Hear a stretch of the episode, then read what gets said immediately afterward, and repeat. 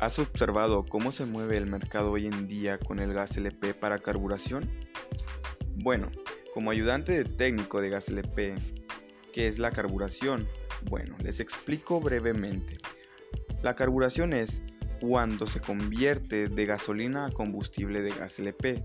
Esto aplica tanto para automóviles particulares como a camiones de empresas. ¿Qué es lo que se necesita para hacer este cambio? Se necesita de lo que es un evaporador y un mezclador. ¿Qué es un evaporador? Es el que manda y regula la salida de gas que va a quemar el automóvil o camión en este caso. Un mezclador es lo que convierte el gas líquido a gas vapor. Todos estos artículos los puedes encontrar mediante mi nueva tienda Pérez y Flores a unos precios increíbles. Les agradezco mucho a todos que me apoyaron en este gran proyecto y los espero con descuentos increíbles. Hasta la próxima.